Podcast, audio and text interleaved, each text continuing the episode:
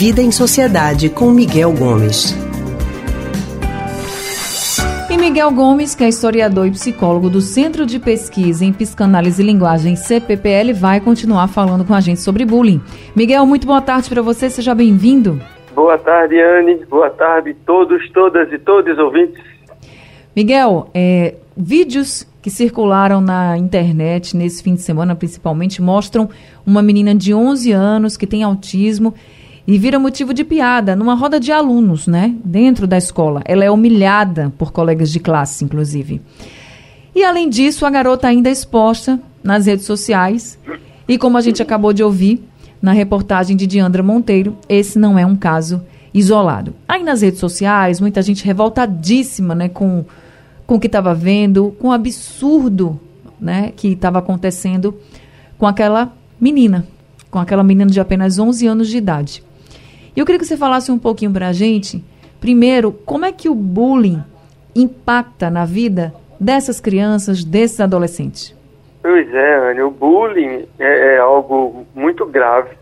Pode ter consequências gravíssimas na vida das pessoas que estão ali envolvidas e que a gente precisa combater é, com bastante é, energia, né? Seja em casa, quando a gente identifica que um nossos filhos ou parente está realizando bullying contra alguém, né? Como também se a gente tem alguém que está sofrendo, a gente precisa ajudar essa pessoa a enfrentar essa situação. Como a gente também precisa energicamente combater isso dentro das escolas, porque as consequências são muito, podem vir ser muito sérias. Imagine que a pessoa que está sofrendo uma situação de bullying, como essa exposta no, no vídeo, né, uma coisa terrível. Uhum. Né, a gente celebrou ontem, né? Assim, a gente ontem teve uma data importante para o autismo e a gente vê aquele vídeo, chega a dar um, um, uma agonia assistir. É verdade. Né, por uma violência imensa contra aquela garota. A gente precisa entender que nessa situação de bullying existe uma relação de poder assimétrica. Né? A pessoa que é vítima, que está sofrendo bullying, ela está numa posição inferior em relação àquele que pratica. Né? Então a consequência é muito grande, porque muitas vezes essas pessoas que praticam bullying são pessoas que de alguma forma são admiradas por aquela que está sofrendo. Então isso sacode quem está sofrendo num abismo de falta de referência, de falta de perspectiva, que pode ser muito grave. Né? Essas pessoas podem ter processos é, é, de entristecimento muito grave, que se tornarem processos depressivos.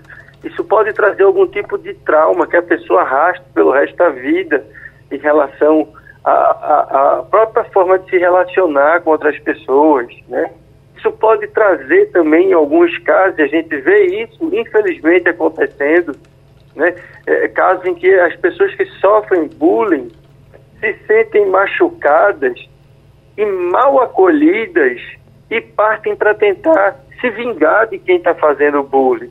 E aí muitas vezes essa vingança acaba passando por uma atitude violenta. Então a gente vê com frequência pessoas reagindo ao bullying de maneira violenta, né, com armas inclusive. Uhum.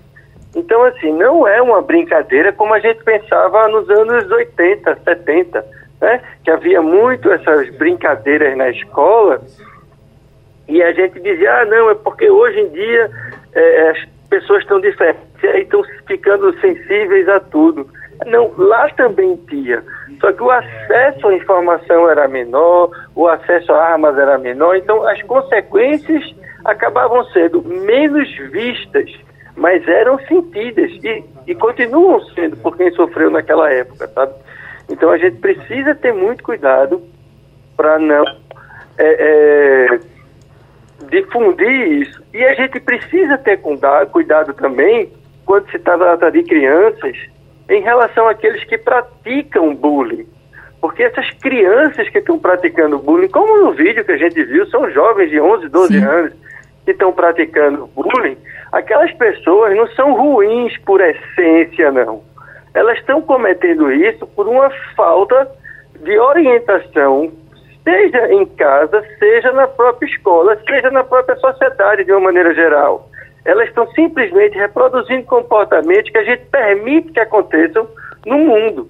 Então a gente não pode também cair na esparrela de que quem comete uma coisa dessa está condenado a ser uma pessoa ruim para o resto da vida. Então, a gente precisa chamar essa pessoa, cuidar dessa pessoa também, para que ela possa, inclusive, reparar o mal que ela fez com a pessoa que ela fez o bullying. Eu acho que esse é um caminho importante para a gente superar a problemática do bullying. É botar aquele que cometeu para se dar conta do mal que está fazendo e reparar esse mal com quem está sendo a vítima. Agora, Miguel, pensando por aí, que era nesse ponto que eu queria chegar, como fazer que essa pessoa que cometeu o bullying e que eventualmente comete o bullying, né, com, até com pessoas diferentes, possa entender que o que ela está fazendo machuca, é errado e que não tem nada de brincadeira. Como fazer é. ela entender, assim, como, por exemplo, eu até pensei assim, será que mostrando o vídeo, por exemplo, a gente assiste aquele vídeo e fica estarrecido, uhum. dói, né, na gente, assim, meu Deus, como é que está acontecendo, enfim. E não é conosco. Eu, por exemplo, não conheço aquela menina do uhum. vídeo, mas me doeu bastante, como você mesmo disse, dá uma agonia na gente, da gente ver aquilo. Então, será que se a gente mostrasse, seria uma forma? Não sei. Porque também tem algumas pessoas que até filmam, né? E depois acham engraçado. Como é. fazer é.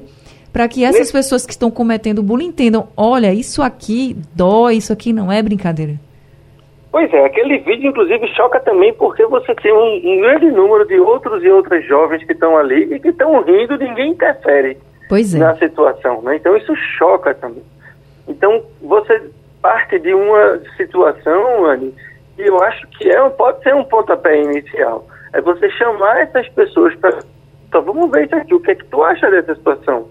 Ou se você mostra uma situação que não seja exatamente a que a pessoa participou, mas uma análoga, né, uma parecida, uhum. para que ela veja que você traga, oh, o que é que tu acha disso aqui? Tu acha que é certo fazer isso com alguém?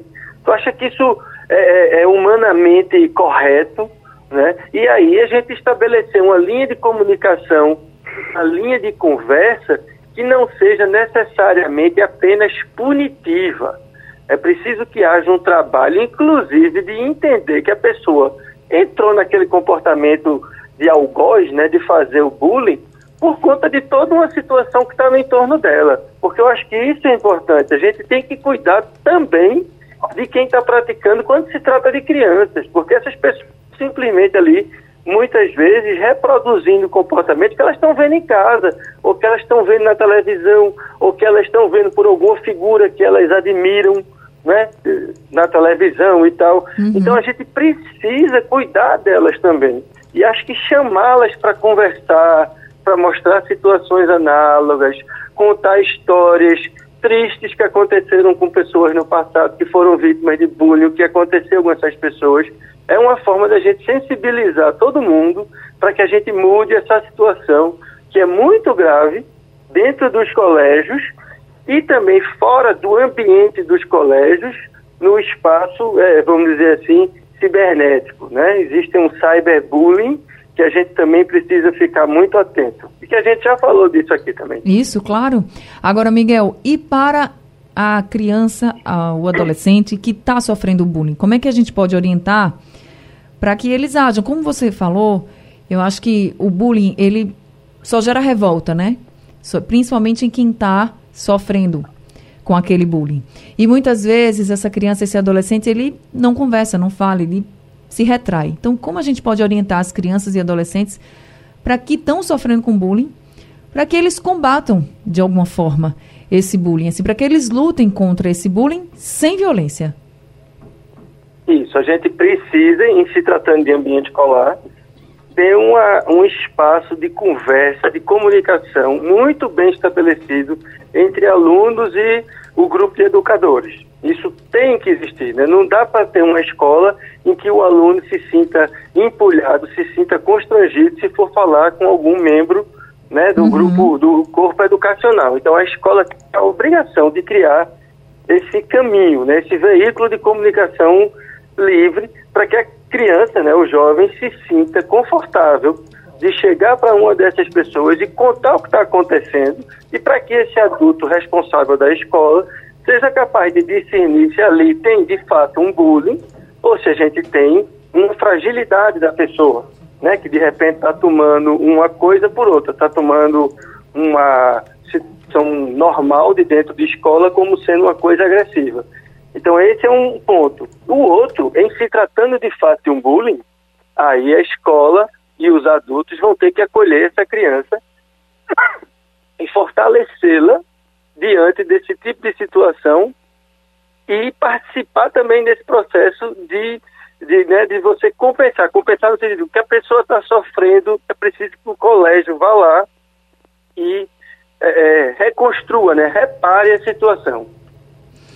É isso, acho que falar é sempre, sempre, sempre, sempre nos alivia, né? Seja em qualquer situação. Imagina numa situação em que você está sofrendo muito bullying, como o Miguel colocou. Agora, um ponto importante. É preciso a gente falar e ser ouvido. Se a gente for falar e for ser julgado, ninguém vai querer, né? Falar nada. Então, por isso que é tão importante que as escolas abram esse canal de diálogo com todos e que escutem a todos, não desmereçam nenhuma situação. Miguel Gomes, muito obrigada por conversar com a gente, trazer essas orientações. Eu acho que a gente tem um caminho aí muito árduo, ainda muito longo contra o bullying, mas a gente vai estar juntos nessa luta, viu? Muito obrigada. Vamos sim, Anne, é isso. A gente precisa abrir esses canais de comunicação entre as crianças e os adultos dentro e fora da escola. Tá bom? A gente se vê próxima segunda. Sim, senhor. Bom feriadão para você. Segunda que vem a gente conversa, tá certo? Um abraço. Tá, joia. Um abraço. Um abraço, Miguel. Nós acabamos de conversar com Miguel Gomes, ele que é historiador e psicólogo do Centro de Pesquisa em Psicanálise e Linguagem, CPPL. Você pode ouvir novamente essa entrevista, como todas as outras entrevistas e o consultório do Rádio Livre, no nosso site, radiojornal.com.br e também nos aplicativos de podcast Spotify, Google e Apple Podcast.